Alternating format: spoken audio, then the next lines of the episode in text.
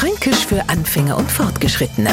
Heute der Lumbers. Wir Franken machen es dem, der unser Sprach nicht so wirklich nicht leicht einzuschätzen, ob man es jetzt Bs, ganz besonders Bs oder Bs mit einem Augenzwinkern mahne.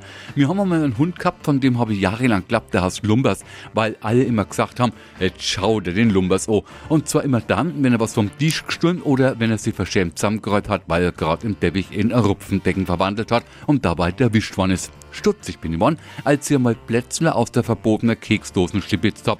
Auf einmal zusammenzuckt bin, weil mein Vater das gesehen hat und gesagt hat, ja, was magst denn du, da? Das muss der Zeitpunkt gewesen sei, wo ich erfahren hab, dass unser Hund Heine hast und äh, Lumbers ein Spitzbub ist. Fränkisch für Anfänger und Fortgeschrittene. Täglich auf Radio F. Und alle Folgen als Podcast auf podu.de.